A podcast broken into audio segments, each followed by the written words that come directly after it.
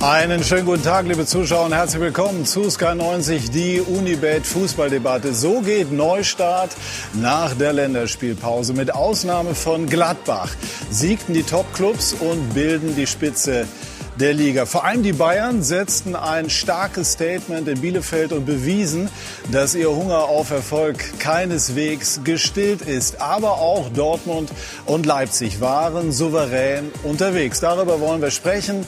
Das sind unsere Themen. Auf dem Weg zum Gipfelkreuz. Der Spruch von Julian Nagelsmann ist legendär. Im Moment ist er mit RB genau dort, wo er sich besonders wohlfühlt. Ganz oben. Was möglich ist mit ihm und mit RB, werden wir nachher in einer Skype-Schalte mit Julian Nagelsmann besprechen.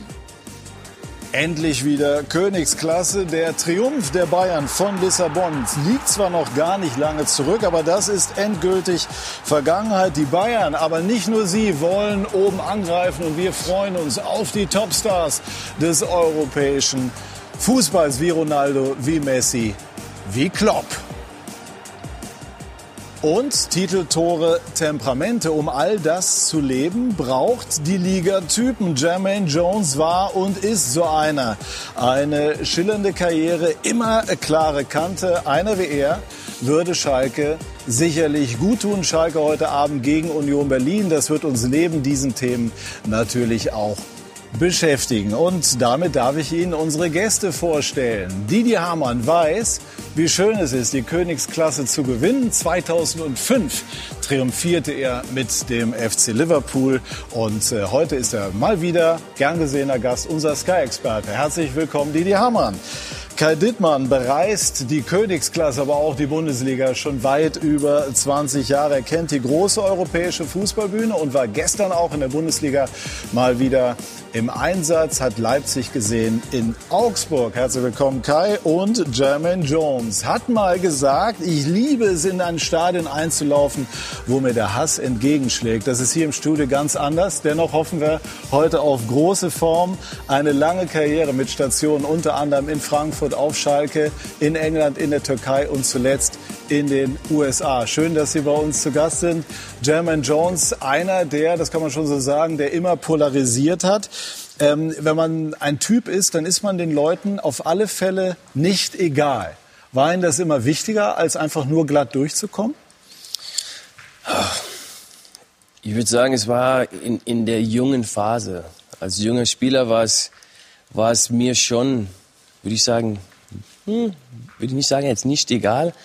Ich wollte einfach nur gewinnen, Spiele. Und ich war einfach ein Typ von der her, wo, wo ich groß geworden bin, wo ich rausgekommen bin, wusste ich immer, dass ich, okay, wenn ich auf dem Feld gehe, will ich gewinnen. Ich will halt, dass die Fans sagen können, okay, er hat alles gemacht, hat sich reingehauen, hat vielleicht ein schlechtes Spiel gehabt, aber hat immer Vollgas gegeben. So, und das war, das habe ich mir immer im Hinterkopf behalten. Und so bin ich dann auch in die Spiele gegangen. Hat sich das gelohnt? Hat sich das, was Ihnen auch die Fans im Laufe der Jahre zurückgemeldet haben, genau das eben auch ähm, gelohnt? Ja, ist, ich denke immer, es ist immer besser, wenn du einen Verein verlässt, dass die, Spiel, die, die Fans im Endeffekt, im Endeffekt, sagen wir mal, das Negative wie auf Frankfurt, aber trotzdem weiß man dann, dass da immer, immer noch, wie, wie man so schön sagt, wenn jemand sagt, ich hasse, Hass wird, kommt, da sind Emotionen, da ist alles mit involviert, mhm. right? richtig? Und ähm, ich wusste, dass es da so eine Hassliebe ist und im Endeffekt war sie nur da, weil sie mich als einer der Führungsspieler und einer der mit diesem Verein was aufgebaut hat, aber auch den Fans im Endeffekt ein Vorbild war. Und ja, wir wollen Sie nachher auch noch näher kennenlernen, auch als Mensch, aber natürlich auch Ihre sportliche Einschätzung gerne hören. Sie leben in den USA überwiegend, sind jetzt ja. hier in Deutschland, weil Sie Frankfurt, Schalke und so weiter hospitieren genau. wollen. Wie haben Sie die Bundesliga jetzt aus der Distanz, sozusagen aus der räumlichen Distanz mhm. wahrgenommen? Für mich ganz klar äh, die beste Liga. Und mhm. ich sage das Besser auch. als England? Ja, weil ich habe in England auch gespielt und ich äh, würde sagen, vom taktischen her definitiv besser. Wenn man sieht, ähm, dass das, das Spiel selbst ist schneller in England. Aber es ist nicht jetzt nur, weil das, die, die, Spieler besser sind oder die Trainer. Ich würde eher einfach nur sagen, dass die, die, die Schiedsrichter einfach mehr laufen lassen. Mhm. Und deshalb ist das, das Spiel extrem äh, auch äh, kraftbetont in England. Aber ich denke, dass dies, wenn man als jetzt die, die Seite als Trainer sieht, wo ich versuche reinzukommen, dann sieht man einfach, dass im, im taktischen Bereich und alles, dass die, die deutsche Liga da schon auf einem hohen Niveau ist. Über Schalke sprechen wir später. Wollen wir zunächst über die Clubs sprechen, die oben sind? Ist Bayern aus Ihrer Sicht wieder der klare Titelkandidat? Oder können die anderen wie Leipzig, wie Dortmund mehr mitmischen als zum Teil in den letzten Jahren?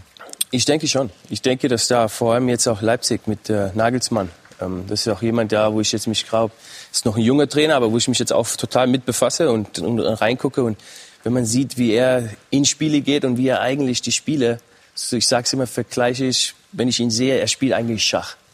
er, er, er aber mit mehr Bewegung. Seine, ja, mit Bewegung, aber dann er verändert seine Systeme, er guckt genau, was die anderen Gegner machen und ähm, er geht nicht rein und sagt, okay, das ist mein eigenes äh, äh System und ich halte nur an dem fest und, und lasse im Endeffekt durch individuelle Klasse von Spielern entscheiden, sondern er versucht schon da immer seinen, seinen Impact zu haben und ähm, und ich glaube, dass, dass Leipzig und klar Dortmund auch äh, da nah dran sind an Bayern.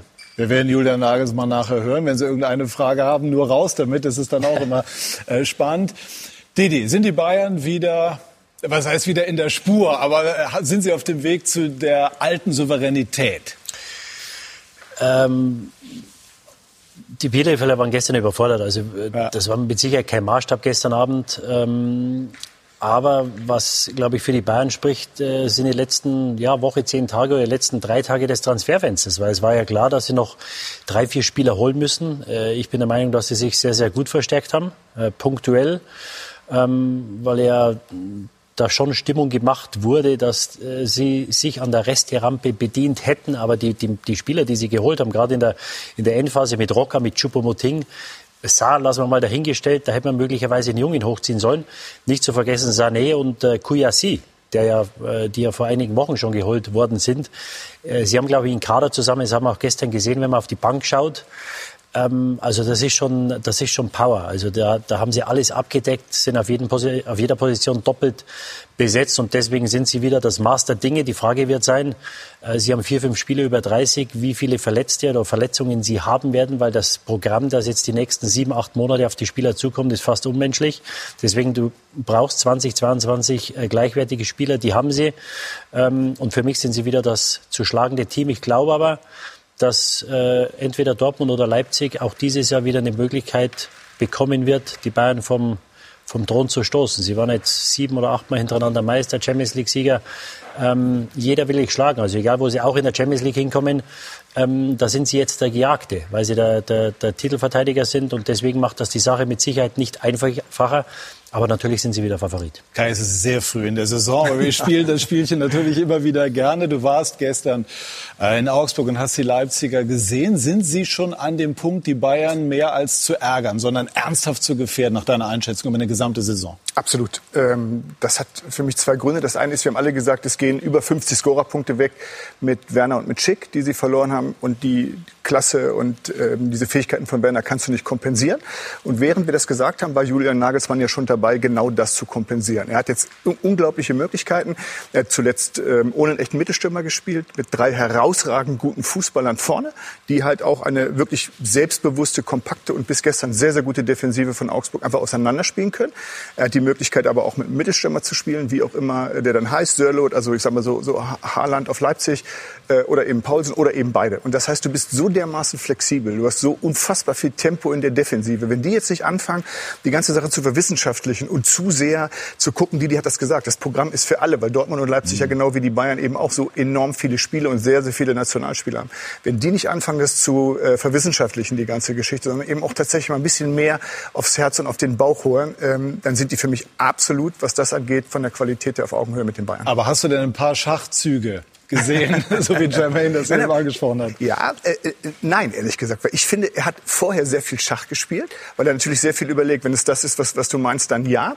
Aber es war mir dann eben phasenweise in Endzeit Hoffenheim und gelegentlich eben auch in Leipzig zu viel Schach und zu wenig wirklich Fußball mit, mit diesem Feeling, was, was du auch hattest, ja, wo du sagst, du musst die auch mal das machen lassen, was sie eben sehr, sehr gut können. Und ich finde, das ist für mich der größte Schritt, den Nagelsmann jetzt hat in den Spielen. Ich habe sie jetzt dreimal in der Bundesliga gesehen. Wir müssen, wie gesagt, wir sind früh in der Saison, du hast es gesagt.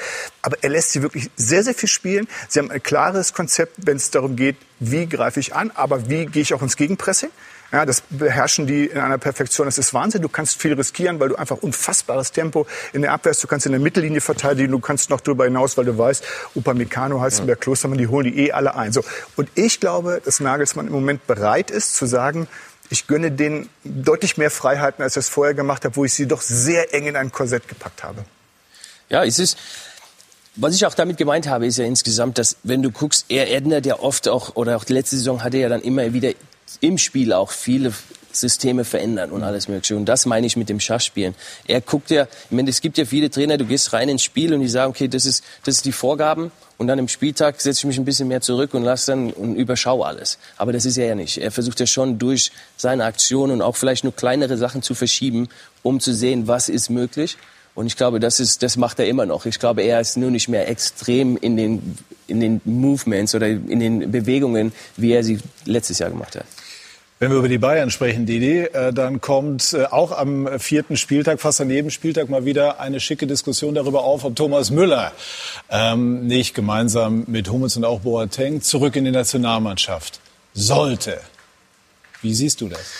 Ja, wenn man jetzt mal den, den äh, Kader zusammenstellt, einen imaginären, wie er heute ausschauen würde, dann würde man wahrscheinlich mit Reus, mit Nabri, mit Sané und mit Timo Werner vier Offensive mitnehmen. Im Moment drängt sich nicht wirklich ein Fünfter auf. Ja, also ich hoffe, dass in den nächsten fünf, sechs Monaten irgendwo einer auftaucht, so wie es oft der Fall ist.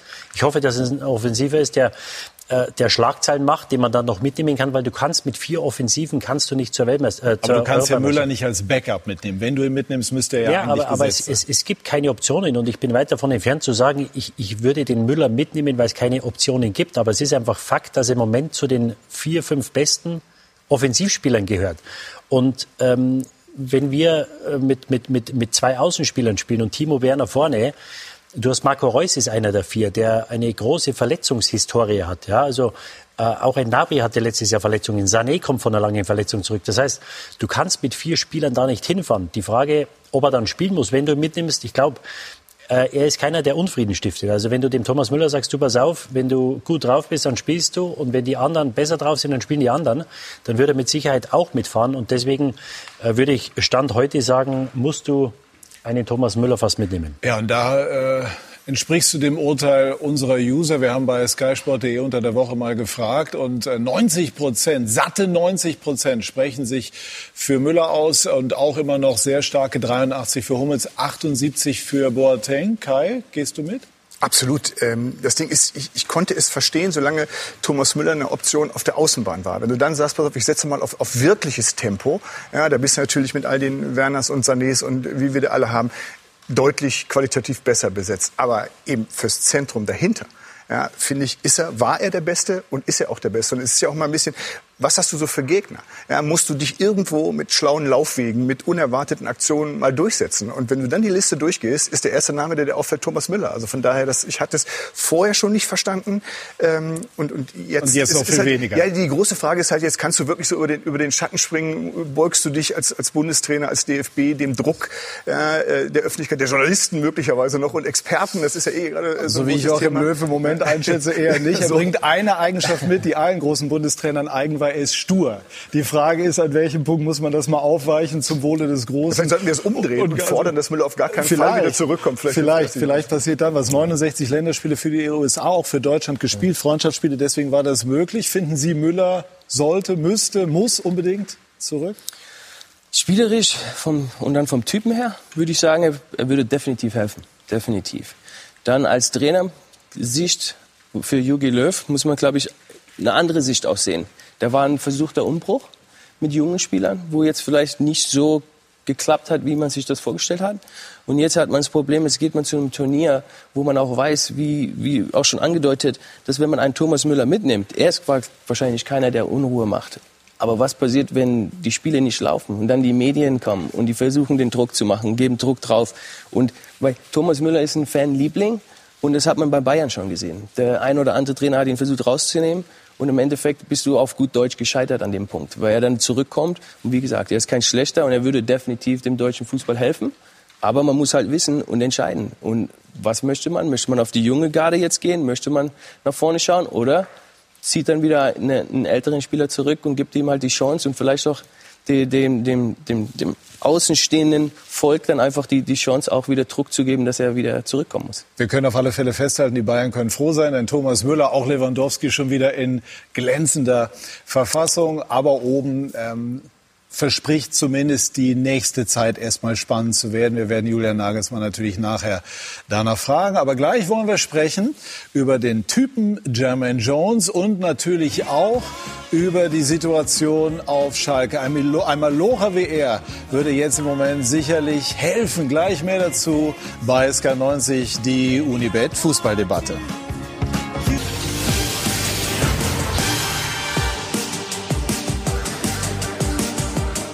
Wir sind zurück bei SK90, die Unibet Fußballdebatte und wollen jetzt mit einem Ex-Schalker, mit Jermaine Jones und mit unserer Runde über Schalke sprechen. Kai, kann man das Siegen verlernen?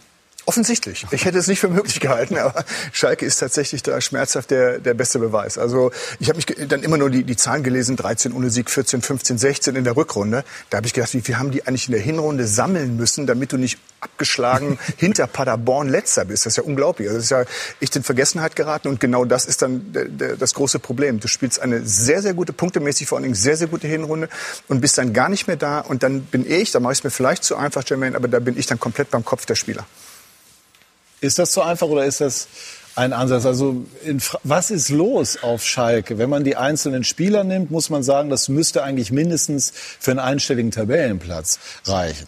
Aber es ist ja ein Trend, der wirklich beängstigend ist. Seit Januar nicht mehr gewonnen. Ja, ähm, ja, ist schwierig, ganz ehrlich. Ähm, ich habe mich auch versucht, damit zu befassen aus, äh, aus Amerika und zu gucken, was genau, was ist los. Und ähm, es ist die Spiele, wenn man sich die Spiele auch einfach anguckt, ich weiß nicht, ob man, ob alle einzelnen Spieler sich auch wirklich mit dem Verein identifizieren. Weißt du, dass, ähm, dass du einfach weißt, was ist, was ist das Umfeld, wie, wie leben die Leute dort und, und das alles. Ich glaube, das fehlt alles, wenn man so guckt. Vor allem, ich kann nur sprechen von den Jahren, wo ich dann da war, war, da hattest du Leute, ich bin ja damals von Frankfurt nach Schalke, da hattest du dann Leute wie Marcelo Bodon, Chris Deitsch, Fabian Ernst, Christian Panda, da waren ja dann mal ein neuer junger Kerl und Özil.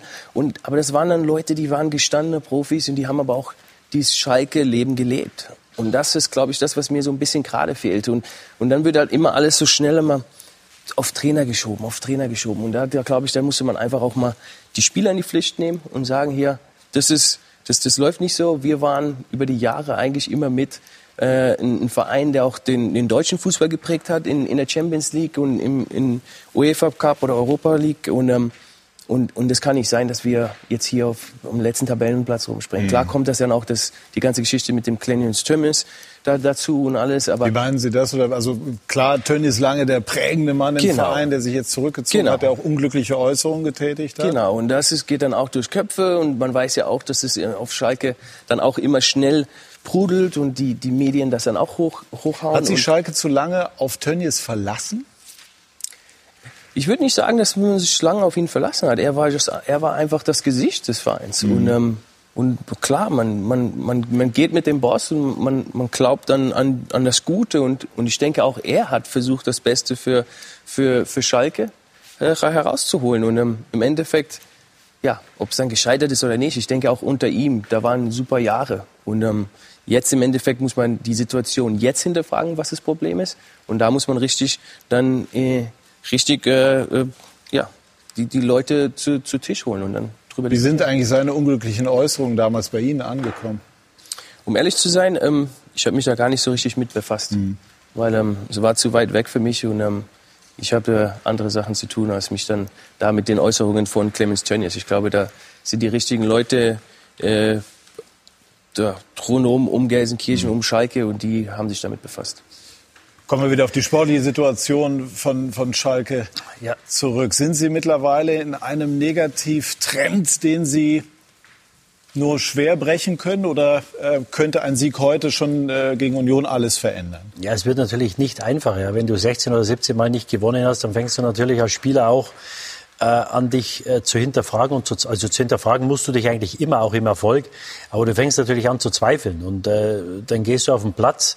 Und dann haben wir ja jetzt in der Vergangenheit öfter gesehen, dann geht das erste dann kassieren sie das erste Tor und dann fallen sie auseinander, weil sie einfach äh, psychologisch so fragil sind, dass sie nicht in der Lage sind, da mal einen Rückstand äh, aufzuholen oder, oder, oder Spiele zu drehen oder umzubiegen. Und äh, ich glaube, Identifikation, was Jermaine sagt, ist, ist ein Riesenpunkt. Sie hatten ja einen großen Durchlauf an Trainern, auch an Spielern, haben dann mit, äh, mit Naldo, mit äh, Hövedes, mit Fährmann äh, vor 18 Monaten äh, auch noch die, die Gesichter von Schalke 04, die letzten verbleibenden, ähm, abgegeben oder ähm, ja, äh, ja, abgegeben oder weggeschickt oder im Grunde. Ja, ja.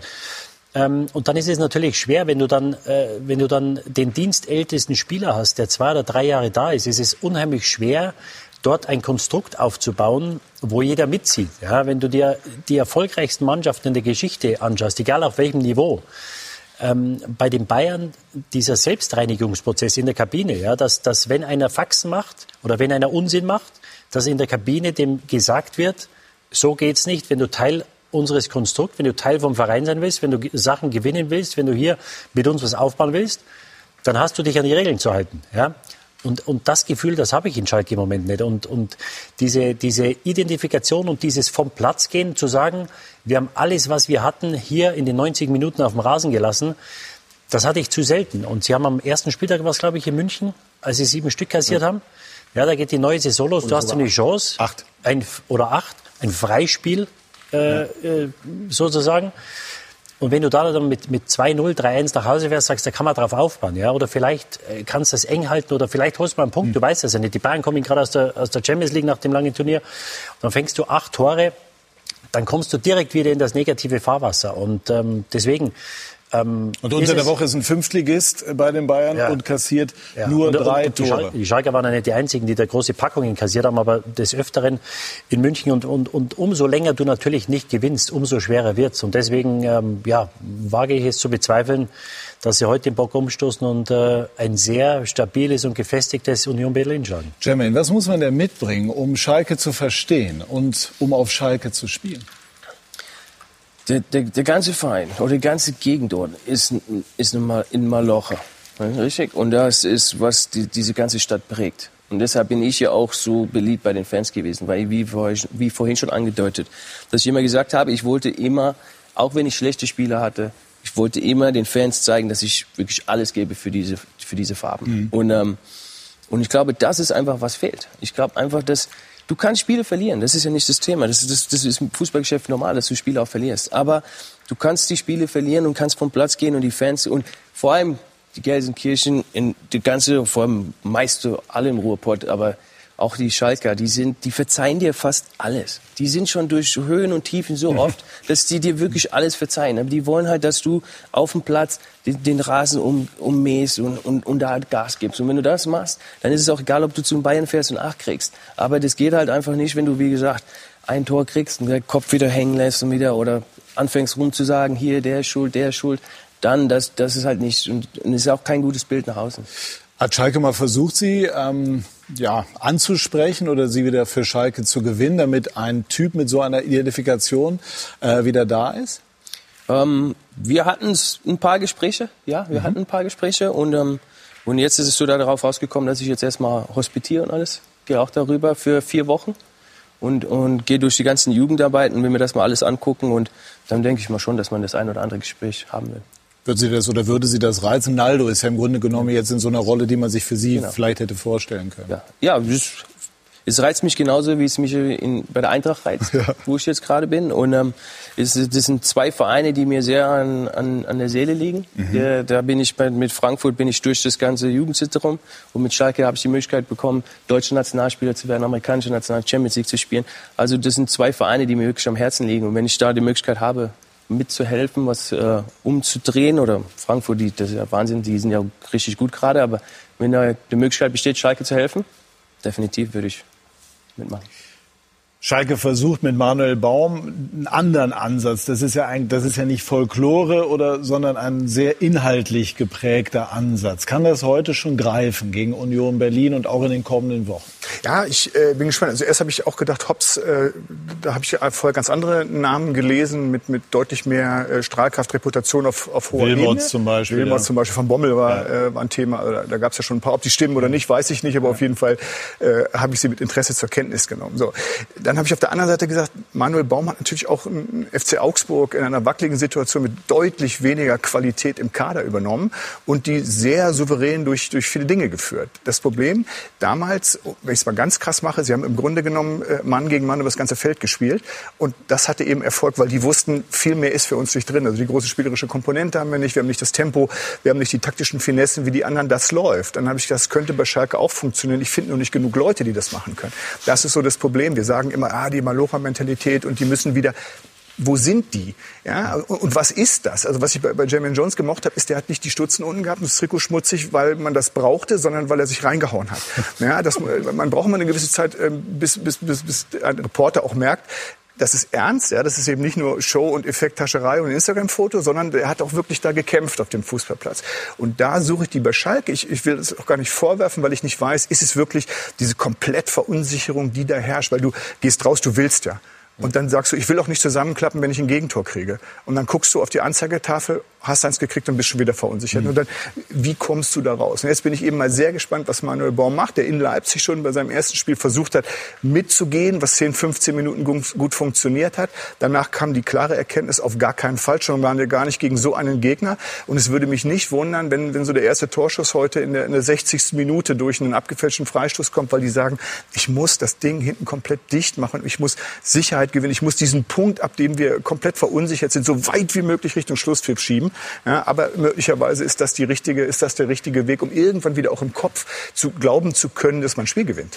Kurze Nachspielzeit zum Thema Schalke. Kann man denn diese ja, diese, diese Mentalität, das kannst du ja nicht von heute auf morgen im Grunde genommen lernen. Der Kader ist ja jetzt erstmal so da. Was ist jetzt ähm, in den nächsten Wochen das Rezept, um jetzt im Moment wieder kleine Erfolge zu feiern zumindest? Boah, ich denke, das ist, jetzt kommt es auf den Trainer drauf an. Ich glaube, Einzelgespräche. Wir hatten das, wir hatten halt damals eine, eine, ähnliche Phase, wo wir halt auch, wir sind, war nicht letzter, aber dann kam, wurde der Trainer entlassen, dann kam äh, Hüb Stevens. Und Hüb Stevens war ja halt eher der, auch wieder der Haudegen, der hat uns dann halt auch, aber mit einzelnen Gesprächen hat versucht, jeden Einzelnen wieder aufzukitzeln und zu sehen, wie, wie kann ich jeden seine Stärke rausholen, was der Verein jetzt gerade braucht. Und ich glaube, das ist jetzt, was der, was der Trainer jetzt auch auf Schalke machen muss. Der mhm. muss jetzt hingehen und gucken genau, ähm, welche Stärken habe ich und wen kann ich gebrauchen und dann mit den einzelnen Gesprächen einfach jedem wieder dieses Gefühl geben, du bist wichtig und geh da raus. Und, und erster Punkt ist, äh, Schalke 04 in, in, wieder dahin zu bringen, wo, wo sie früher waren mich hat es etwas überrascht mit der Trainerwahl. Also ich halte Manuel Baum für einen, für einen hervorragenden Trainer, der mit Sicherheit seinen Weg äh, machen wird, weil du gerade sagst, äh, äh, einen analytischen Ansatz, den hatten sie ja eigentlich schon mit David Wagner. Ja, es würde immer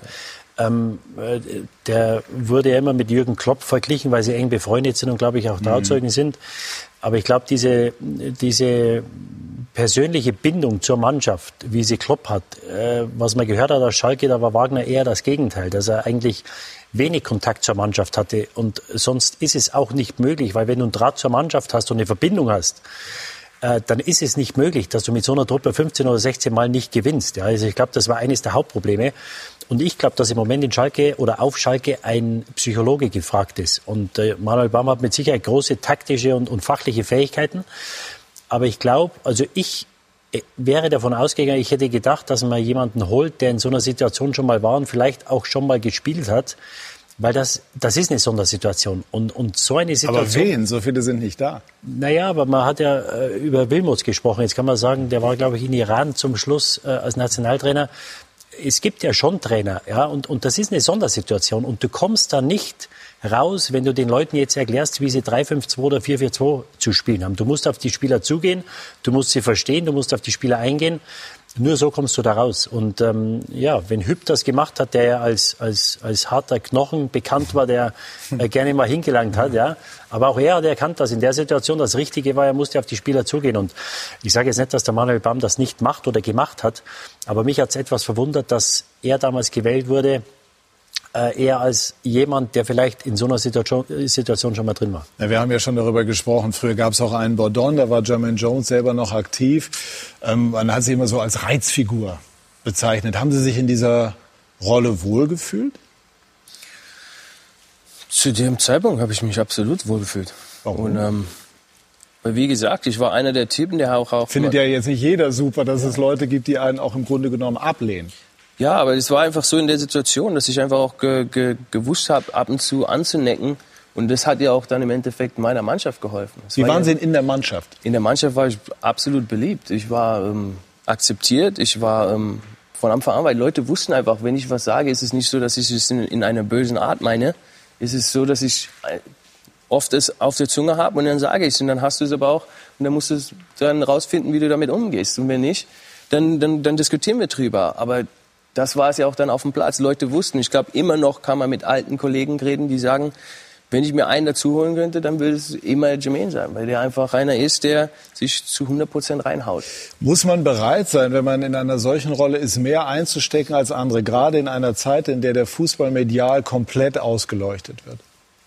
Ja, das ist, äh, ich glaube, jetzt mit dem Alter würde ich sagen, dass ich auch klar gewisse Sachen daraus gelernt habe. Und ähm, auf dem Fußballplatz, glaube ich, würde ich fast alles gleich machen. Mhm. Manche Sachen vielleicht auch nicht.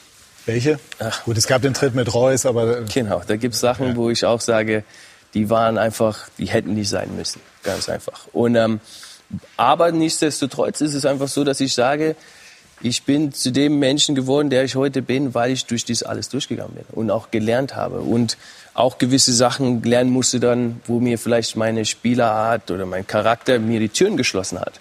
Und aber das ist einfach so, da geht man dann durch und dann lernt man und ähm, aber nichtsdestotrotz sehe ich es jetzt einfach im, im, im Fußball insgesamt. Die Typen fehlen. Und ich weiß nicht, wie es früher war, aber bei der Zeit, ein bisschen, auch ein bisschen älter, würde ich sagen. War, da war bei uns, da hast du, bist du es nach kommt dem Spiel, selten vor, dass die dir nichts sagt, aber da hat er nichts gesagt. Also, und da, bei uns war es ja wirklich, da gehst du, bist du nach dem Spiel manchmal in, in die Kabine und dann, ich weiß nichts jetzt, aber da haben Leute ein Bier gehabt, eine Zigarette geraucht und haben diskutiert. Jetzt sitzen alle am Telefon, gucken uns Social Media, wie, sie, wie, wie alles läuft und so. Und das fehlt da einfach. Das ist dieses, sei du und, und diskutiere und hab auch mal eine Auseinandersetzung, auch mal wenn es kracht im Training und so. Aber das, das zeigt ja, dass da Emotionen sind. Das zeigt, dass, da, dass du gewinnen willst und dass, dass du Typen sind. Und die sind halt auch, auch mal annecken. Du hast, das ist halt, das sind Leaders und die wollen. Und wenn du halt 15 Leaders hast oder 18, 19, dann eckst du auch mal an. Aber wenn du alle nur hast und jeder guckt nur so ein bisschen für sich selbst und ist eigentlich egal und ja, ich spiele zwar nur für den Verein, dann wird es halt ein Problem.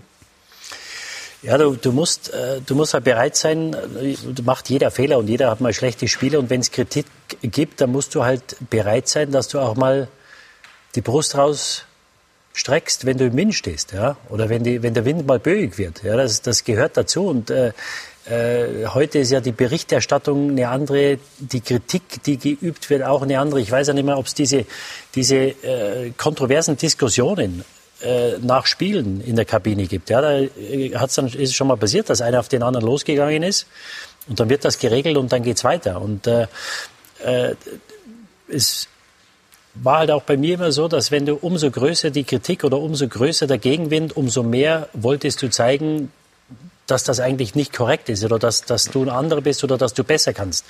Und das ist halt, also gerade auf Schalke bezogen, es kann ja nicht sein, du hast den Kader mit dem fünft oder sechstgrößten Gehaltsvolumen, ja, und mhm. du hast 16 oder 17 Mal nicht gewonnen, das muss man sich mal vorstellen. Ähm, da hätten sie in Paderborn wahrscheinlich den Steffen Baumgart hätten sie entlassen, wenn das passiert wäre in der Bundesliga. Äh, in Schalke hat 16 Spiele gedacht, bis der Trainer rausgeflogen ist. Und, und da erwarte ich halt, dass einige Spieler Sie haben einige erfahrene Spieler, dass die dann vorangehen und sagen, so Männer, das kann doch nicht sein. Dass sie sich immer zusammensetzen und sagen, schaut mal, die 20 Leute, die hier sitzen, das kann doch nicht sein, dass wir 17 Spiele nicht gewinnen. Ja, aber diese Reaktion warte nicht nur ich, sondern auch die Schalke-Fans schon seit drei Monaten oder gefühlt seit 10, 15 mhm. Spielen. Ja. Und warum es heute besser werden soll, ähm, ich weiß es nicht. Naja gut, gerade ähm, in solchen Situationen braucht man diese Typen, aber wir wollen jetzt auch nicht so tun, als wäre jetzt sozusagen früher alles besser gewesen. Es gibt einfach auch, auch Spieler, die das einfach auch anders lösen, die anders ausgebildet sind und so weiter. Das ist, äh, ist auch klar. Aber in bestimmten Situationen, so wie Schalke jetzt, braucht man sie oder hilft es, wenn man welche hat, die die Brust rausstrecken. Ja, äh, ich wundere mich, weil Sie haben ja mit Omar Mascarell einen, der äh, im Grunde für diese Rolle vorgesehen war, im, auf dem zentralen Mittelfeld mit Kapitänsbinde ausgestattet. Ich frage mich dann immer, äh, ist es gewollt von Schalke, dass der auch darf? Will der das selber? Weil es, es kommt auch so keiner aus dem Haus. Ja, das ist das, was mich so wundert. Ähm, und das, was, was Didi eben sagt, dass sich mal einer traut und sagt, okay. Und, und wenn es ein Ralf Fährmann ist, ja, der natürlich auch weiß, im Moment müsste ich eigentlich noch ein bisschen aufpassen bei der ganzen Geschichte, weil es ist alles sehr, sehr kompliziert und die holen dann auch noch einen Torwart, der wie eine Nummer eins aussieht bei der Geschichte. Aber äh, da geht eben tatsächlich keiner raus. Ich weiß nicht, ob die sich mal äh, getroffen haben. Das, was Didi gesagt und wir es nur nicht mitbekommen haben, was ich für relativ unwahrscheinlich halte. Aber das ist genau die Geschichte, die mir fehlt. Ja, dass du eben sagst, pass auf. Und, und wenn es dann danach eben auch Wirbel gibt und Druck gibt und Schlagzeilen und warum ausgerechnet der nur einer wäre mal schon so ganz cool, der mal sagt, so pass auf, wir machen das. Dann hast du eine, eine Reaktion. Ja, du, du fängst plötzlich an, dass sich irgendwas bewegt, dass irgendeine Dynamik reinkommt, weil du kannst ja drei, vier, fünf Mal verlieren. So, dann hast du diese Geschichte, ach, geht eh nicht. Ja, dann hast du die nächsten drei, vier, fünf, die super. Mhm. Aber ab dann denkst du doch, da muss doch mal irgendwann was kommen. Und im Moment habe ich wirklich das Gefühl, die haben sich treu ihrem Schicksal ergeben und wissen, dass irgendwann ähm, eine höhere Instanz entscheidet, dass sie heute mal mit Gewinnen dran sind, aber nach dann eben wieder nicht. Aber so aktiv ja, die, diese höhere Macht zu beeinflussen, das Gefühl habe ich so gar nicht. Ja, dass das irgendwie lebt und dass sie wirklich da sind und sagen, äh, äh, egal wie, wir machen's. Ich glaube auch, das ist, was die Schalke-Fans, was die Schalke-Fans so wahnsinnig macht. Dieses Ergeben. Ja, dass du wirklich oft das Gefühl hattest, selbst gegen Bremen zu Hause, dass du das, das ist wahrscheinlich nicht richtig, aber, aber es zu sehr, auch als Eisensteiner, hast du das Gefühl, die sind froh, wenn das Spiel zu Ende ist. Ja, dass sie erlöst werden vom Schlusspfiff. So wie es in München der Fall war und selbst gegen Bremen, wo sie dann zum Schluss chancenlos waren und das Spiel auch sang- und klanglos verloren haben, wo eigentlich gar nicht äh, kein großer Unterschied war zwischen den Mannschaften. Nur die guten Mannschaften finden Wege, um Spiele zu gewinnen und die durchschnittlichen oder die schlechten Mannschaften finden Wege, um Spiele zu verlieren. Und da sind sie im Moment. Und ähm, ja, die Reaktion muss irgendwann kommen, weil wir sprechen jetzt ja, was, was wird sein in, in drei Monaten oder wann. Die, die Schalke wird schon helfen, wenn es hier heute ja, Abend nee, aber die sind mitten im Abstiegskampf. Also wenn es lange so weitergeht, letztes Jahr hatten ja. sie die Vorrunde, die werden sie dieses Jahr nicht mehr spielen. Also die, die Schalke, wenn das jetzt nur drei, vier Wochen so weitergeht, ja. dann spielen die die ganze Saison gegen den Abstieg. Jermaine, Sie sind groß geworden in Frankfurt Bonames, ein, ein Stadtteil, kann man ruhig sagen, in dem es ein bisschen rauer zugeht. Ne? Lernt man dort, sich nicht zu ergeben, sondern sich zu wehren, gerade wenn es auch auf dem Platz nicht so läuft, wie man sich das erhofft? Nein, es ist halt, das, ich glaube, es hat nichts damit zu tun, wo du, wo du, wo Hast du das so in dir drin?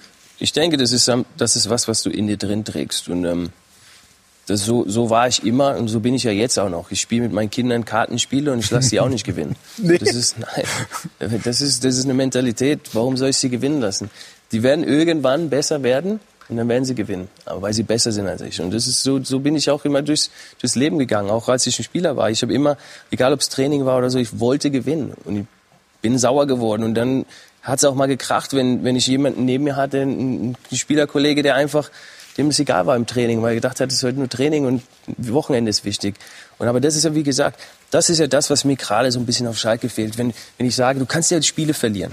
Das ist ja kein Problem, darüber reden wir nicht. Wir reden ja davon, dann die, die, die Mentalität, sich die, die, die Ärmel hochzumachen und zu sagen, okay, weißt du was, was weiß ich, Halbzeit, das ist der Stand, wir kriegen nicht mehr. Wir gehen nicht hoch auf acht oder wir gehen nicht hoch auf sieben. Und wenn es da heißt, ich muss mal einen umhauen oder mal dazwischenhauen, dann, dann muss das mal so sein. Und das ist ja das, was auch gerade auf Schalke geprägt wird. Das ist ja, was die Fans sehen wollen. Die wollen nicht den, den Superfußball, den Lincoln sehen, den sie damals gesehen haben. Die, die, die, die, die feiern den Wilmots und den Jermaine Jones, weil die dann auch mal dazwischenhauen. Das ist ja das, was ich sage. Und das ist, wie, wie auch schon angesprochen, dass du dann auch vielleicht ältere Spieler haben musst und eine, eine, Rangliste, wie sie bei uns war, wo ich von Frankfurt, ich war in Frankfurt dann schon der Kapitän, dann bin ich nach Schalke, musste im Endeffekt wieder bei Null anfangen, weil dann hattest du halt Chris Deitch, Bordon und die haben dann auch mal, wenn es schief gelaufen ist oder wenn sie gemerkt haben, du gibst nicht 100% Gas, haben sie sich zur Seite genommen, haben gesagt, Junge, gib Gas, wir haben ein Problem. Und das, ich glaube, das, das, das, das muss auch jetzt bei Schalke wieder passieren. Ich denke, ich denke, es wird passieren und ja, es muss so schnell wie möglich, dass sie wieder gewinnen. Lässt du deine Kinder gewinnen oder nicht? Ich habe äh, geschmunzelt gerade, als mir das erzählt hat. Ich mache das als äh, Hobbypädagoge äh, altersgerecht. Also wenn wenn das ein Spiel ist, ähm, wo die noch nicht quasi vom Alter her reinpassen, dann lasse ich sie tatsächlich zumindest äh, lasse ich ihnen die Chance zu gewinnen. Aber ansonsten bin ich genauso wie du. Dann weiß ich, das wird was hinterher. Sehr gut. gut äh, ich sage es jetzt nicht, meine Kinder gucken zu, aber es könnte sein, dass sie einmal auch gewonnen haben obwohl ich hätte gewinnen können, aber heute habe ich eh keine Chance mehr. Ähm, Sie leben in den USA. Dort ist ja die, die Black Lives Matter Bewegung ja. sehr, sehr ähm, ähm, aktiv, sehr präsent. Wie haben Sie das dort wahrgenommen und wie nehmen Sie das wahr? Ähm, Ja, war, war schon, oder ist immer noch ein Thema. Leute, klar, reden immer noch drüber. Und ich Sport denke, nimmt doch eine Vorreiterrolle ein. Genau. Und, ähm, aber das ist ja nicht nur jetzt in, in Amerika. Ich glaube, der Sport hat das über, über, überall auf der Welt hat das äh, übernommen. Und ich glaube, dass da einfach Signale äh, nach vorne ge gezeigt wurden oder auch ge gepusht wurden, die, die wichtig sind. Und ähm, ich glaube, dass äh, eine Hautfarbe eines Menschen nicht im, im, Fußballbereich oder insgesamt in der Welt als Nummer eins äh, sein sollte, sondern man Nirgendwo sollte in immer, keinem Bereich. Genau. Alles man sollte immer den Menschen zuerst sehen. Und ich glaube, das war ein, ein, ein, ein Problem, was mehrere Male auch vor allem mit der Polizeibrutalität in Amerika passiert ist.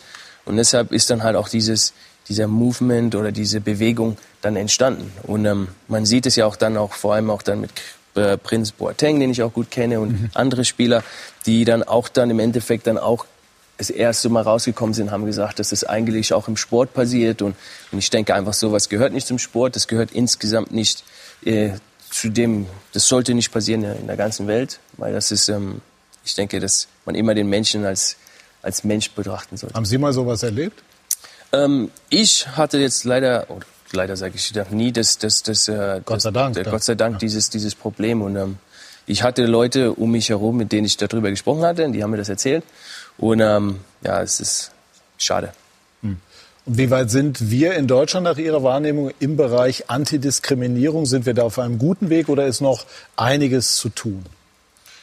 Na, ich denke, dass da in Deutschland dass, dass da alles gut ist. Ich bin auch, wie gesagt, ich bin in einem, in einem Ort groß geworden, außerhalb von Frankfurt, wo im Endeffekt Afrikaner, Deutsche, Jugoslawen, da hast du Kulti, alles drin. Und, ähm, so soll es ja auch sein. Dann. Und, und ich sag, da war halt nie die Rede von. Darum kann ich nicht mich da äußern und was Negatives sagen und vor allem nicht in Deutschland. Das sieht man ja auch, die deutsche Nationalmannschaft, wie viele äh, äh Kinder oder Mixkinder auch in dieses, in dieses Land vertreten. Und das ist, glaube ich, dass in Deutschland so ein Thema gar nicht unterwegs ist. Wir wollen gleich sprechen über den Start in der Königsklasse. Wir waren ja im August gemeinsam in Lissabon. Das war ein großes Erlebnis. Und äh, die Bayern haben dort völlig verdient die Champions League für sich entschieden. Aber das ist jetzt Vergangenheit. Ab Dienstag betreten die Könige Europas wieder das große Parkett. Und wir sprechen darüber bei Sky 90, die Unibet Fußballdebatte.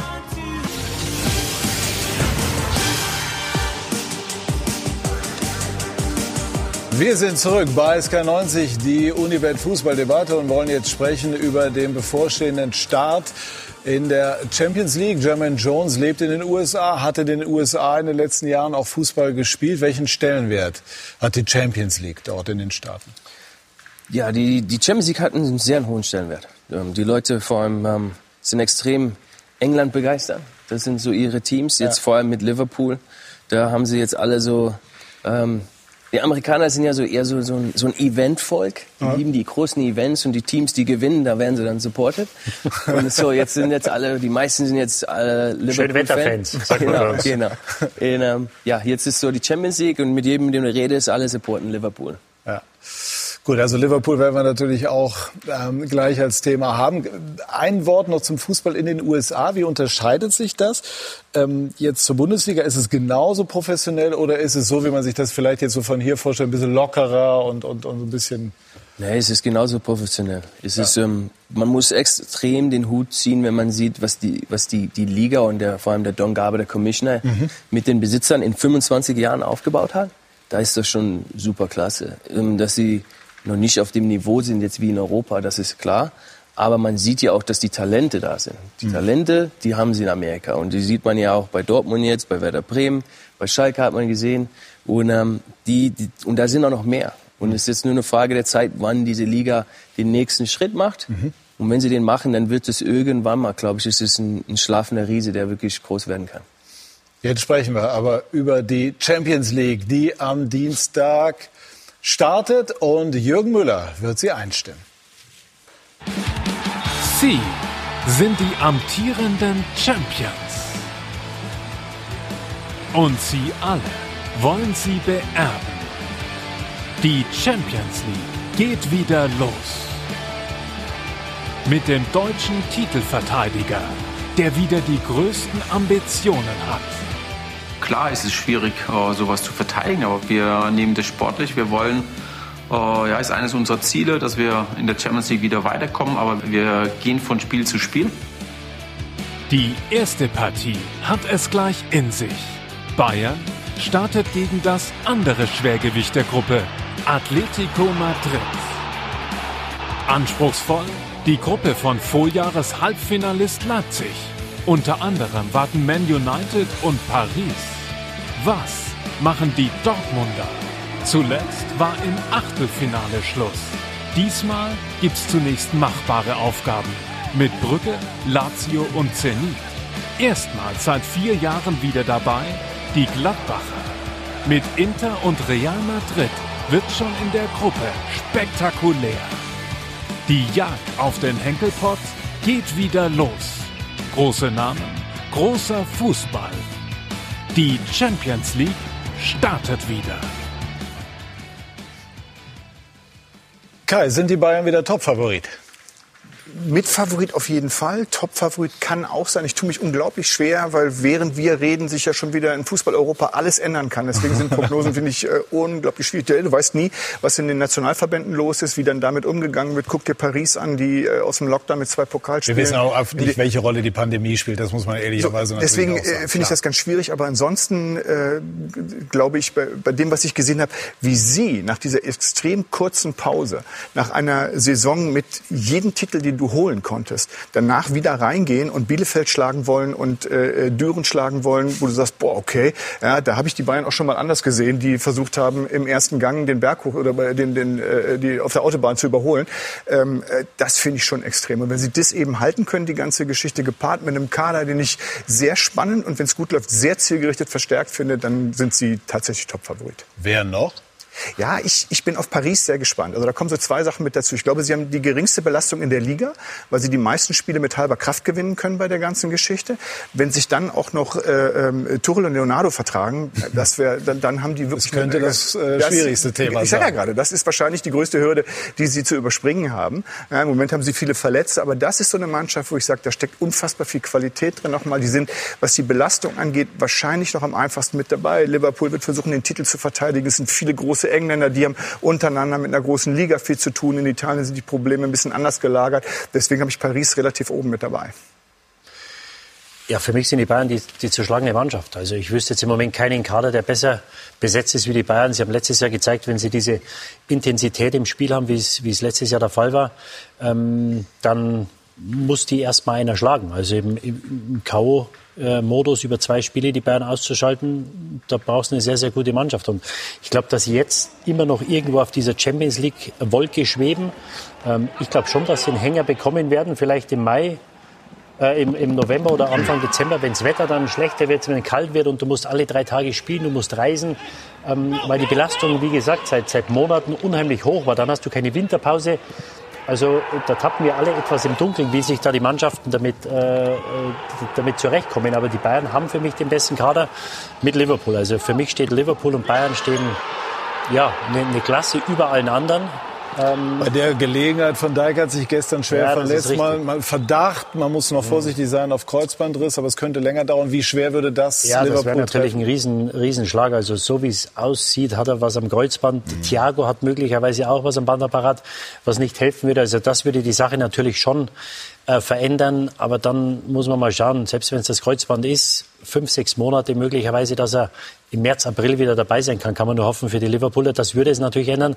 Aber in Bestbesetzung steht für mich Liverpool und Bayern München ähm, ja, die ganze Klasse über den anderen. Wie groß ist, der, ist die Gier, den, den Premier League-Titel zu verteidigen? Wie viel Körner investierst du da? Wie viel Körner investierst du in der Champions League? Deswegen bei denen habe ich logischerweise auch überlegt. Ja, ein Trainer, der sie natürlich super nach vorne bringen kann. Aber das ist für mich so die Mannschaft, kurz danach kommen dann die Bayern, die wirklich in zwei Wettbewerben extrem bis ans Limit gehen müssen über lange Zeit und eben sehr viele Nationalspieler haben, die in Länderspielpausen nicht nur zwei, sondern mittlerweile sogar drei ja, und, und die Kadergröße könnte ein Problem sein. Sie haben ja kaum was gemacht bis auf Thiago.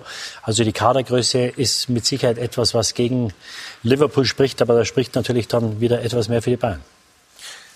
Ja, aber ich würde trotzdem auch sagen, wenn, wenn auch Liverpool, sagen wir jetzt die zwei, gehen raus mit einer Verletzung. Ich glaube, dass sie trotzdem noch so stark besetzt sind und dann auch vor allem die, die Spiele, die man wirklich sieht mit Liverpool, die, die spielen, die haben einfach einen Lauf, die, die spielen das runter und, und, und ich glaube, deshalb sehe ich sie auch als Favor einer der Favoriten in, in der Champions League, das Ding zu gewinnen und dann Bayern.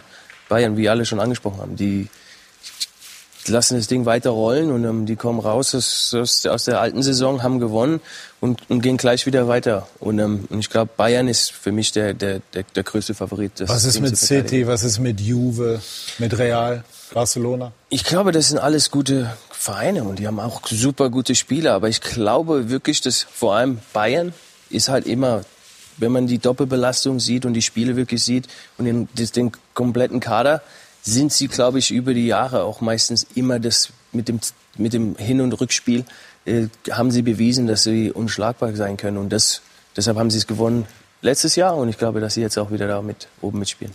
Bayern steigen ein, die gegen Atletico Madrid äh, galt mal als Angstgegner, hat aber etwas äh, an Schrecken verloren. Ist äh, Diego Simeone der verrückte Coach, den wir ja eben auch gesehen haben, in so einer Art Midlife-Crisis?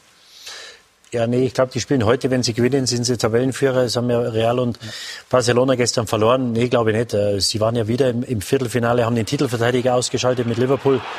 Und ähm, da haben wir, glaube ich, gesehen, was sie noch für einen Hunger haben. Also sie waren ja gegen, gegen Liverpool, der wirklich an der Enfield Road waren sie über 120 Minuten unter Druck und haben dann einen Torwartfehler von Adrian ausgenutzt, haben das Tor gemacht, dann noch zwei hinterher. Und ähm, nee, das ist eine Mannschaft, die du nie abschreiben darfst. Ich prophezei schon seit Jahren, dass irgendwann das Feuer erlicht von Simeone und von Atletico. Aber Jahr für Jahr belehrt er mich eines Besseren. Also das ist eine Mannschaft, die, die würde ich in der Vorrunde ungern spielen und noch weniger gerne äh, in der K.O.-Phase. Kai? Ja, äh, ich bin sehr gespannt. Ich finde sie nach wie vor stark, aber ich finde sie von Jahr zu Jahr ausrechenbarer. Jetzt bin ich mal sehr gespannt, was er mit, mit Suarez macht, weil der Transfer hat mich komplett gewundert. Ja, dass das ein super Fußballer ist, keine Frage, aber was will Simeone mit dem und der mit Simeone? Ja, also wo du im Grunde vorne nur hinterherlaufen musst die ganze Zeit. Vielleicht kriegen sie das hin und er ändert ein bisschen was. Ansonsten glaube ich, dass einfach so viel Erfahrung da ist, dass, dass du weißt, es tut weh, gegen die zu spielen, aber du weißt, du kommst über diesen Schmerzpunkt hinweg und Leipzig hat es gezeigt, du kannst sie selbst in einem K.O.-Spiel, dann kannst du sie schlagen. Das sind die beiden in der Gruppe. Ja, die Bayern werden sie im Achtelfinale vermeiden können, weil sie den Gruppengegner nicht kriegen. Also von daher passt das schon mal. So hoch sehe ich sie nicht. Aber wenn du sagst, du sagst seit Jahren, dass das Feuer erlischt, dann irre ich mich halt auch, kann sein. Wie sieht's denn jetzt konkret aus beim Spiel am Mittwoch? Mit den Bayern? Ja, gegen Atletico. Ja, ich, ich bin mal gespannt, ob sie beide sagen, okay, wir tun uns nicht weh, wir wollen beide das Spiel gewinnen, aber wir wissen, wenn du die anderen beiden schlägst, gehen wir gemeinsam äh, Arm in Arm äh, ins Achtelfinale, weil sie natürlich auch wissen, äh, wie, wie die Taktung ist. Ja, und du weißt genau, äh, dass du mit Lok Moskau und Salzburg, das sind die beiden Gegner, die du schlagen musst. Und dann bist du äh, automatisch eben schon mal weiter. Es kann aber auch sein, dass sie sagen, pass auf, das ist der Einstieg des Titelverteidigers in die Champions League. Ähm, so habe ich mir, ich habe mir die, mit, mit viel Interesse die Bayern-Aufstellung gegen Bielefeld angeschaut, weil du jetzt ja auch sagen können, nach den vielen Wechseln, weil die Nationalspieler nicht da waren im Pokal mit acht Wechseln, ich drehe mal vier zurück und mache dann eben für Moskau weiter. Ich hatte nur relativ stark das Gefühl, dass Flick seine Atletico 11 mit denen, die, die gestern zur Verfügung standen, schon aufstellen wollte. Er dreht mhm. neunmal zurück bei der ganzen Geschichte. Ja. Das ja. sah schon sehr nach Champions League Einstieg Ja, aber das ist ja ganz, ganz interessant. Ist Rotation in dieser Saison noch mehr das ganz große Thema als in vergangenen? Jahren und dieses, dieses, dieses Feintuning in der Rotation. Absolut. Gerade für die Mannschaften, die, die eben in drei Wettbewerben noch mit dabei sind. Ja, wer schlau war, hat sich entweder nicht für den Europawettbewerb qualifiziert oder ist früh im Pokal ausgeschieden, weil dann hast du schon mal ein paar Spiele weniger.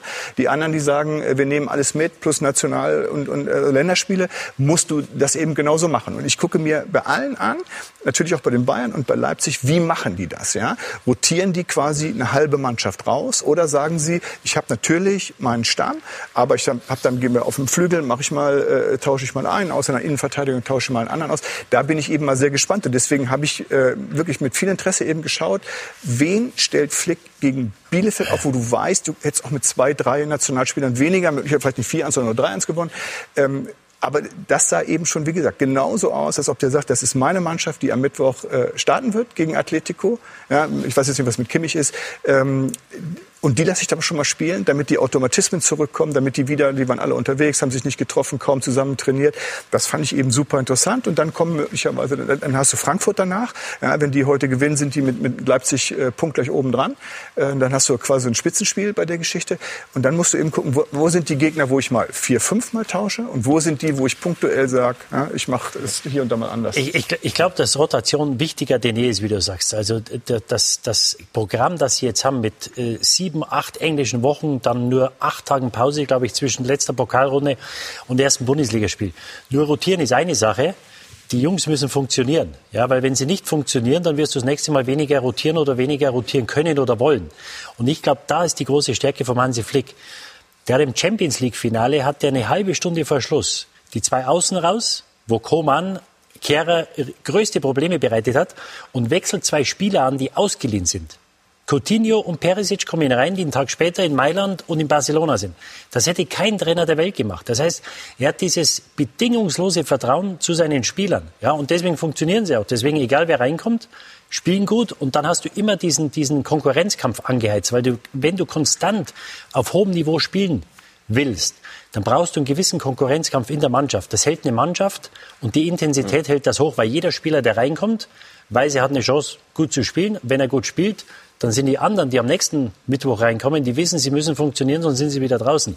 Ja, und deswegen schaukeln die sich immer gegenseitig zu, zu Best- und Höchstleistungen hoch.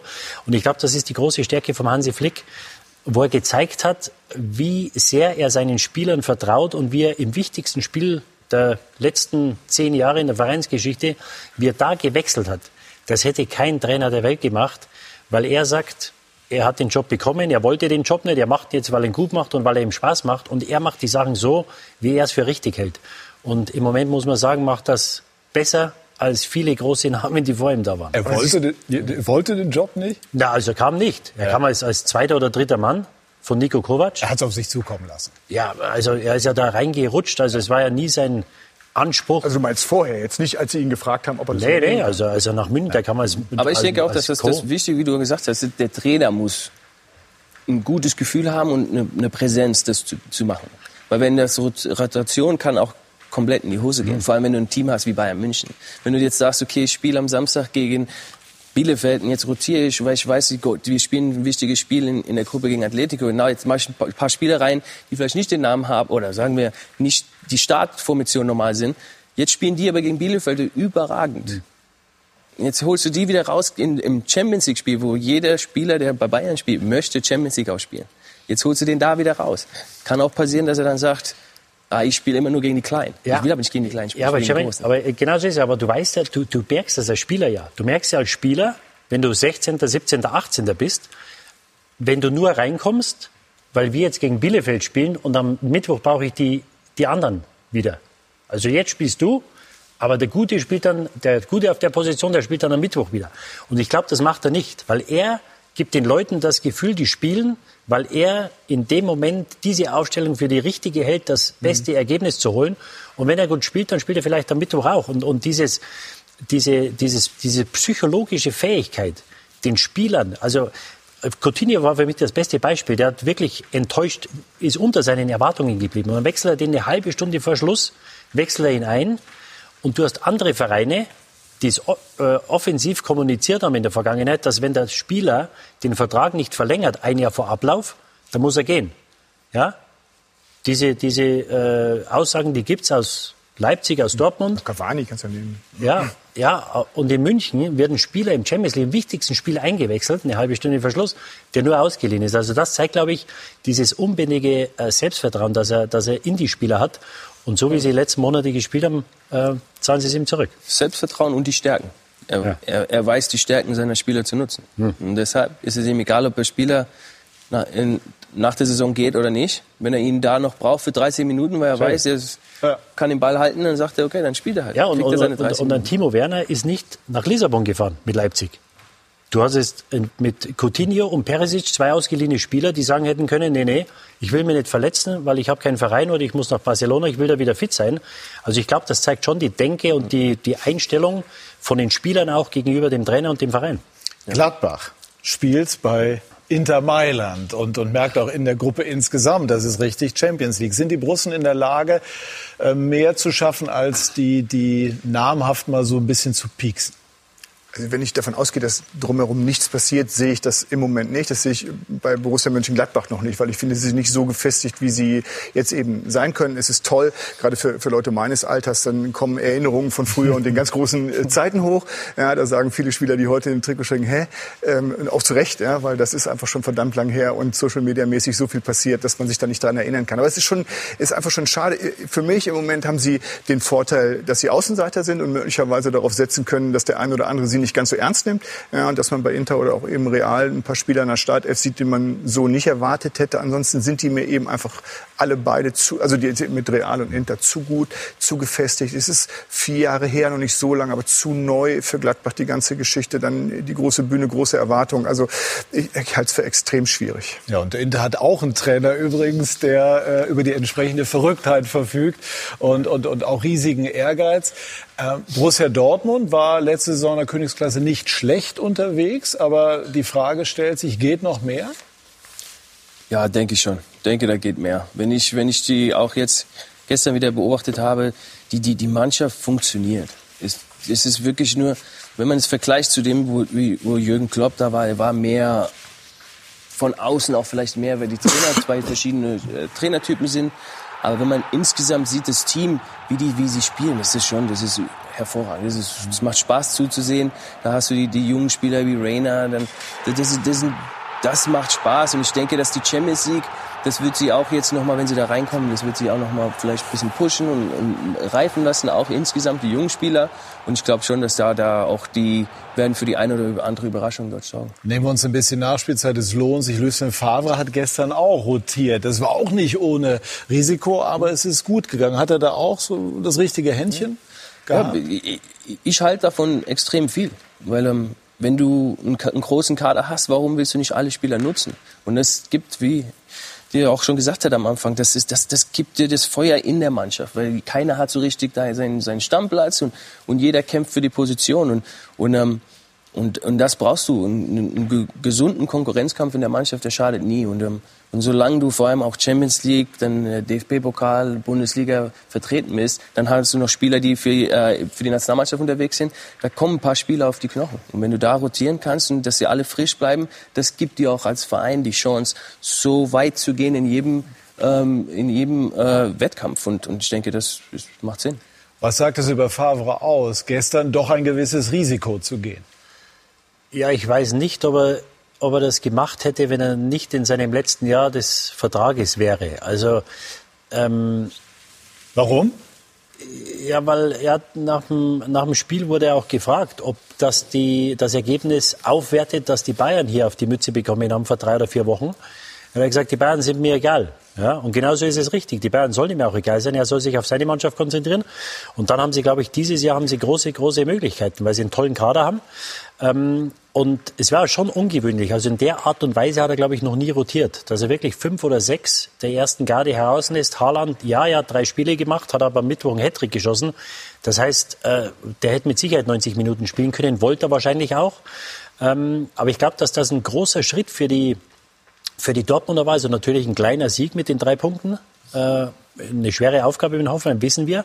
Aber ich glaube, für die weitere Saison war das ein großer Schritt, weil gestern hat er mal gezeigt, dieses, was ich gerade angesprochen habe bei Flick, was er in München macht, dieses bedingungslose Vertrauen, dass er zu den Jungs sagt, so, ihr spielt und jetzt geht raus und macht das. Und gestern haben sie gemacht. So, jetzt fahren die gestern nach Hause. Die fünf oder sechs, die drin waren, die normal nicht spielen, die haben breite Brust, weil sie sagen, wir können auch in, in Hoffenheim bestehen und Spiele gewinnen. Und die sechs, die nicht gespielt haben, die wissen, sie müssen am Mittwoch jetzt wieder Gas geben, sonst ist vielleicht nächste Woche, sind sie wieder heraus. Und, und dieser Konkurrenzkampf, der ist essentiell und ist das Wichtigste, was es in einer, in einer, in einer, in einer Top-Mannschaft gibt, dass du immer wieder den Konkurrenzkampf hochhältst, dass die Leute nicht wissen, wenn sie fit sind, spielen sie. Ja, und, und wenn er so eine Situation schaffen kann ähm, und äh, ein gewisses ähm, Gefühl, äh, das ich jetzt gestern bei ihm gesehen habe, dass er sagt, so, ich mache das jetzt so, wie ich denke, weil ja es reden ihm ja viele Leute rein, jeder versucht ihm da einzureden, was er, was er, was er weiß oder was er besser weiß. Äh, und wenn er da jetzt sein Ding durchzieht, dann glaube ich wirklich, dass sie die Bayern auch dieses Jahr gefährden können und dass sie wieder in der äh, Champions League eine große, gute Rolle spielen, eine bessere wie letztes Jahr. Wie weit kann Leipzig kommen, Kai?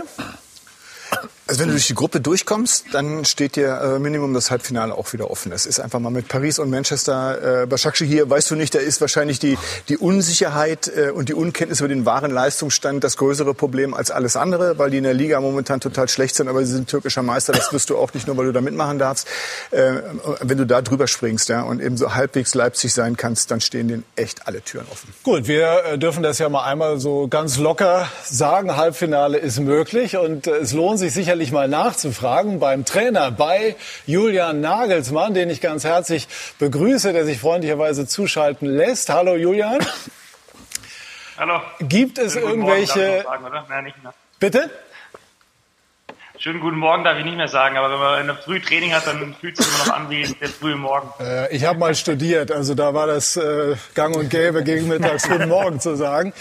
Ähm, haben Sie Appetit bekommen in der Champions League? Wir haben ja eben also ganz selbstbewusst gesagt, das Halbfinale mindestens könnte es durchaus sein.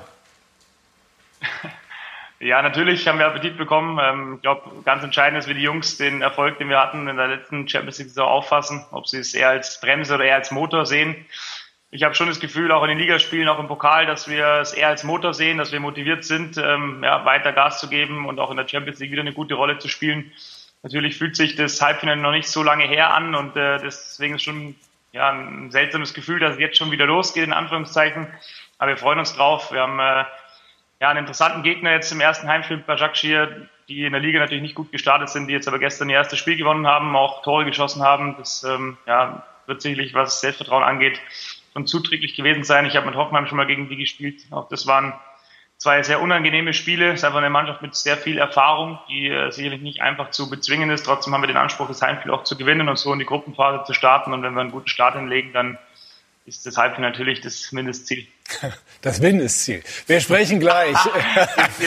ihr, seht hoffentlich mein suffisantes Lächeln. Das war so Spaß. Selbstverständlich. Ist doch gut, wenn man sich hohe Ziele setzt. Wir sprechen gleich in aller Ruhe drüber, Julian, mit Ihnen und freuen uns darauf dann, äh, dass Sie bei uns bleiben. Bei SK90 die Unibet Fußballdebatte.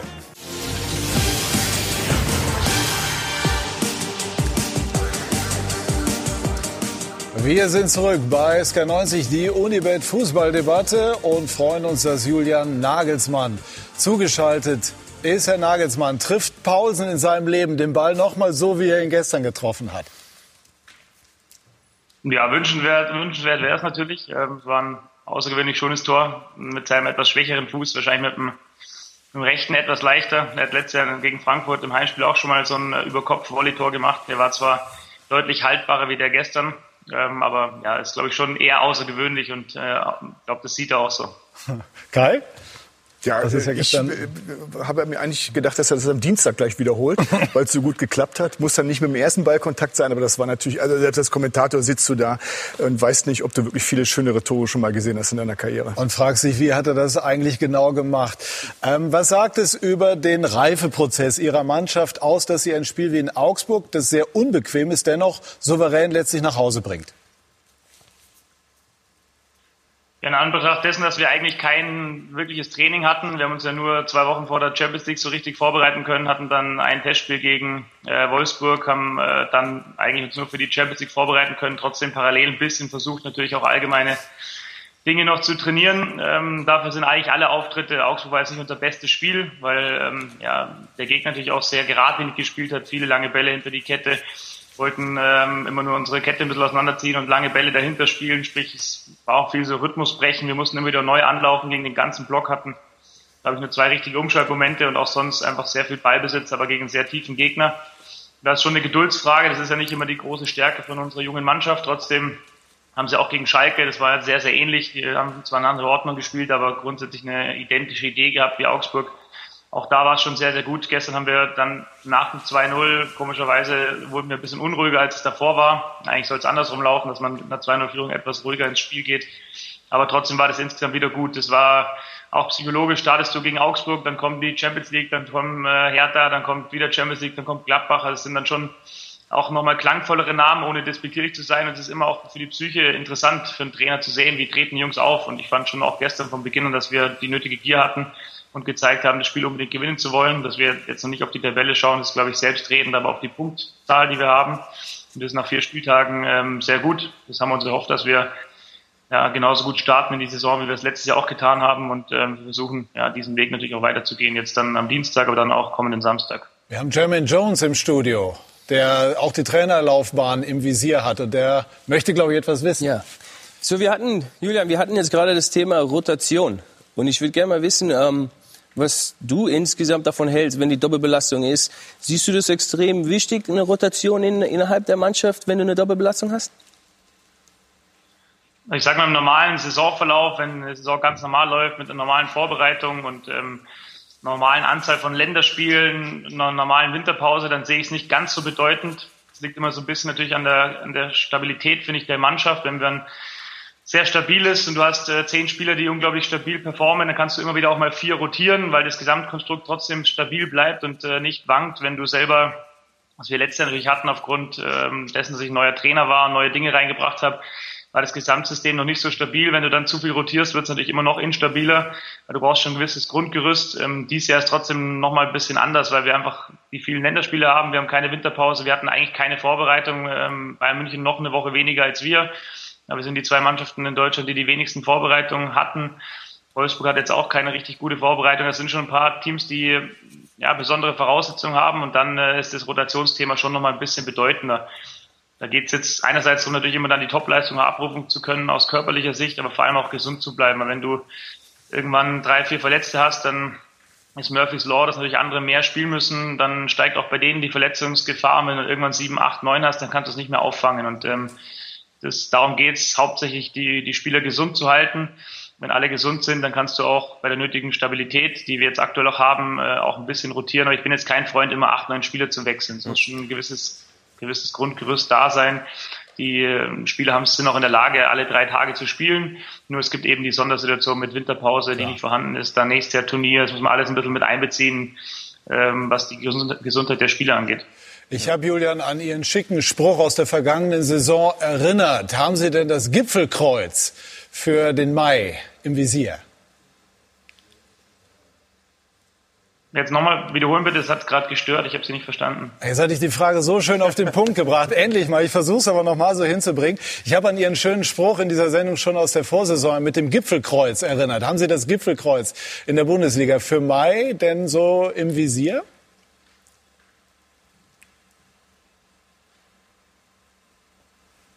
Glaub, Jetzt ist gerade die Leitung. Die Frage hat ihm nicht gefallen. Die Frage hat ihm nicht gefallen, da stört die Leitung. Wir versuchen das aber nochmal. Und Julian, hören Sie mich jetzt? Sind die Situationen, die man liebt. Ne? Also im Moment äh, funktioniert die Kommunikation nicht ganz so, aber wir werden das in Ruhe nochmal aufbauen und äh, können aber ja nochmal das aufnehmen. Rotation haben wir schon besprochen und Timo Werner ist als Stichwort auch gefallen. Ist das für Leipzig vielleicht sogar eine Chance, so komisch sich das anhört, weil man sich in einer erfolgreichen Phase nochmal neu aufstellen kann? Oder ist es zu weit gegriffen? Ja, Chance würde ich jetzt nicht sagen, weil die natürlich äh, mit, mit Werner 35 oder 40 Scorerpunkte abgehen. Aber wenn du das natürlich auf mehrere Schultern verteilen kannst, dann ist das natürlich auch kein Nachteil. Und ein Spieler, wir haben vorhin drüber gesprochen, Dani Olmo, der letztes Jahr nach Leipzig kam, der die Saison, der sich, glaube ich, jetzt auf einem besseren Fitnessstand befindet und der sich an das Tempo der Bundesliga gewöhnt hat. Ähm, äh, ich wollte dem Trainer vielleicht auch noch, noch mal eine Frage zu ihm stellen, weil er ein herausragender Spieler ist, wie gut er ist und vielleicht auch wie gut er werden kann. Ich habe jetzt gerade die Information. Julian, hören Sie uns wieder? Jetzt bin ich wieder da. Ja. Die Frage war gar nicht so schlimm, dass man aus der Leitung hätte gehen müssen. Haben Sie das? Ja, ich habe hab irgendwas von Gipfelkreuz verstanden. Ja, ja genau. ob, ich, ob, wir im Mai das Gipfelkreuz im Visier haben. So, so in der Art war es gedacht, genau, aber mit einem Augenzwinkern noch versehen. als guter Hobbyjournalist hätte ich die Frage auch gestellt. Jetzt mache ich das nicht nur als Hobby, sondern beruflich, sagt man jedenfalls. Äh, aber Was ich ist, meine, ich bin, ich bin Hobbyjournalist. Ich weiß, ich weiß, aber ich im Hauptberuf frage es jetzt mal amüsiert, aber natürlich dennoch mit dem ernsten Hintergedanken Gedanken, wie groß ist der Ehrgeiz, auch in dieser Saison was zu reißen, jetzt wo man so gut in die Saison gestartet ist? Ja, das ist natürlich immer groß der Ehrgeiz. Wir, wir haben schon oft betont, dass wir wieder unter die ersten vier wollen. Auch das ist ein hehres Ziel. Natürlich ähm, strebt man immer nach mehr. Wir sind letzter Dritter geworden. Wir versuchen immer äh, mehr zu erreichen, als wir im Jahr davor erreicht haben. Ich glaube, das ist ganz normal, dass man versucht, sich zu entwickeln, was die Art und Weise angeht. Das ähm, muss man etwas ausklammern, weil wir einfach kein Training haben dieses Jahr. Das kommt einfach dazu, dass man ähm, ja die Entwicklung nicht immer so voranschreiten kann, ohne zu trainieren. Das ist leider so. Trotzdem gibt es gewisse Dinge, die sich einfach ein bisschen verfestigt haben gegenüber letztem Jahr, weil die Dinge nicht mehr so neu sind, wie sie es letztes Jahr waren. Und ähm, ja, wir haben auch jetzt gerade bewusst in den ersten vier Spielen unterschiedliche Grundordnung probiert, auch ein paar neue Dinge probiert, um einfach ein gewisses Grundgerüst zu haben, auf das wir auch ohne Training zurückgreifen können. Das hat bis jetzt in den Spielen äh, mit Ausnahme Leverkusen und Phasen eigentlich sehr, sehr gut äh, funktioniert. Und ich habe schon oft betont, Bayern München ist die beste Mannschaft in der Liga. Das hat man ähm, ja letztes Jahr in der Bundesliga gesehen. Das hat man auch jetzt ähm, gestern gesehen. Das sieht man auch in der, oder hat man in der Champions League gesehen. Und es geht alles darum, äh, wie stabil sie durchkommen, wenn sie stabil sind. Und ähm, das waren sie jetzt lange Zeit dann wird auch wahrscheinlich Bayern München wieder Meister werden. Trotzdem versuchen wir immer, äh, ein ekliger Gegner zu sein für alle. Wir versuchen die maximale Punktzahl zu erreichen. Wir sind immer noch ein junger Club, aber ein sehr ambitionierter Club, der viel erreichen möchte. Ähm, und ähm, glaube, da passe ich als Trainer ganz gut dazu. Ich möchte auch viel erreichen und die Jungs auch. Und mir ist immer wichtig, dass man an der Art und Weise, wie wir auftreten, sieht, dass wir ja, Lust haben, große Lust auf Gewinnen und große Lust auf Erfolg. Und ich glaube, das hat man in den ersten Wochen gesehen und ähm, das sollte man hoffentlich auch in den nächsten Wochen sehen. Das schreien Sie definitiv aus. Wir haben auch schon über Diego Simeone gesprochen. Da gibt es ja auch eine kleine Geschichte zwischen Ihnen und ihm. Hatten Sie mal Kontakt mit ihm danach, um da was auszuräumen? Nee, ich hatte keinen Kontakt, aber die, ich bin ehrlich gesagt auch nicht in der Position, äh, zwingend ihn jetzt anrufen zu müssen, weil von meiner Seite gibt es keine Notwendigkeit, was auszuräumen, sondern das müsste, wenn ihm danach ist, eher er machen, aber das ist jetzt auch nicht so bedeutend. Ich kann äh, Dinge, die am Spielfeldrand oder auf dem Weg in die Kabine passieren, schon ganz gut einordnen und bin jetzt auch nicht nachtragend und auch nicht jetzt äh, sechs Monate beleidigt, nur weil mal was passiert ist, was ich für nicht richtig gehalten habe. Ähm, wenn ich ihn das nächste Mal sehe, dann äh, wird das Treffen wahrscheinlich genauso herzlich sein, wie es danach im Spiel auch war. Ja, vielleicht ergibt sich das ja im Laufe dieser Champions League-Saison. Es gab kleine Hindernisse, aber es war sehr spannend, Ihnen zuzuhören. Dankeschön, Julian Nagelsmann. Und äh, viel Erfolg am Dienstag, Didi. Jetzt konnten wir deine Frage nicht mehr wirklich reinbringen. Ging um Dani Olmo. Machen wir das nächste Mal. Machen wir das nächste Mal. Äh, jetzt ist uns einfach die Zeit so ein bisschen ähm, davon gelaufen, denn wir wollen jetzt hinweisen auf das, was bei uns ähm, noch kommt. Und da haben wir unter anderem Spitzenhandball im Programm. Das Derby überhaupt im Handball, äh, ein Teil unseres Hammerherbstes bei Sky. Und zwar spielt heute Kiel gegen Flensburg. Und Stefan Kretschmer ist unser Experte und Kiel, Stefan, ist schon unter Druck. Wie ist die Ausgangssituation für die Partie heute? Also jeder in der Bundesliga ist schon äh, unter Druck. Jede Spitzenmannschaft hat schon äh, einmal verloren, bis auf Flensburg. Und deswegen äh, scheint in diesem Jahr, in dieser Saison, in dieser wirklich mörderischen Saison, die ja bis Ende Juni geht, äh, jetzt schon ziemlich viel Druck sich angestaut zu haben. Kiel äh, muss heute gewinnen, ja. Wir haben über die, die Typen heute bei uns in der Sendung gesprochen im Fußball. Wir haben mit Jermaine Jones einen Typen da. Sie selber sind auch so ein Typ. Wie ist das im Handball? Gibt es die Typen noch, diese kernigen Erscheinungen, die die, die Leute auch mitreißen?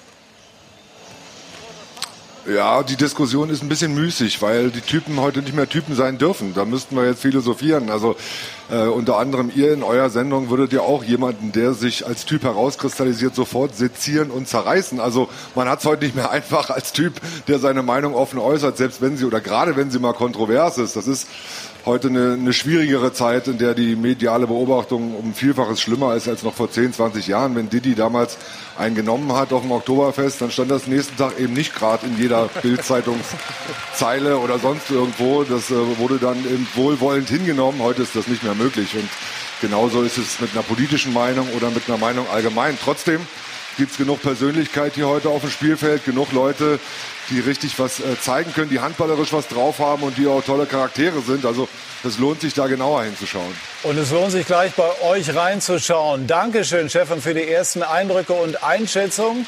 Und bei uns der eben schon erwähnte Hammerherbst mit Fußball, mit Handball, mit Tennis, mit Golf, mit Formel 1 und äh, gleich natürlich auch mit äh, der Berichterstattung über die zweite Fußball-Bundesliga und über die Bundesliga. Und damit sind wir, lieber Didi, bei unserem Tippspiel.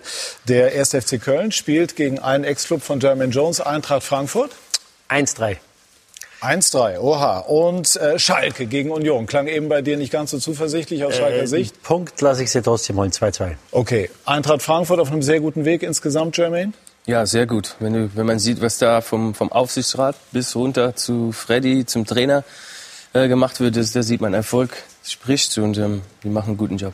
Und dann haben wir noch unser Zitat des Tages und es kommt von German Jones. Ich weiß nicht, ob sich bei Schalke alle Spieler mit dem Verein identifizieren. Heute haben sie die erste Möglichkeit, etwas anderes zu beweisen. Jermaine, Dankeschön, dass Sie da waren. Hat sehr, sehr viel Spaß gemacht. Viel Erfolg für die kommenden Wochen Danke und euch. Monate. Ihnen, liebe Zuschauer, vielen Dank für Ihr Interesse. Bleiben Sie hier bei Sky im Programm. Danke, tschüss und auf Wiedersehen.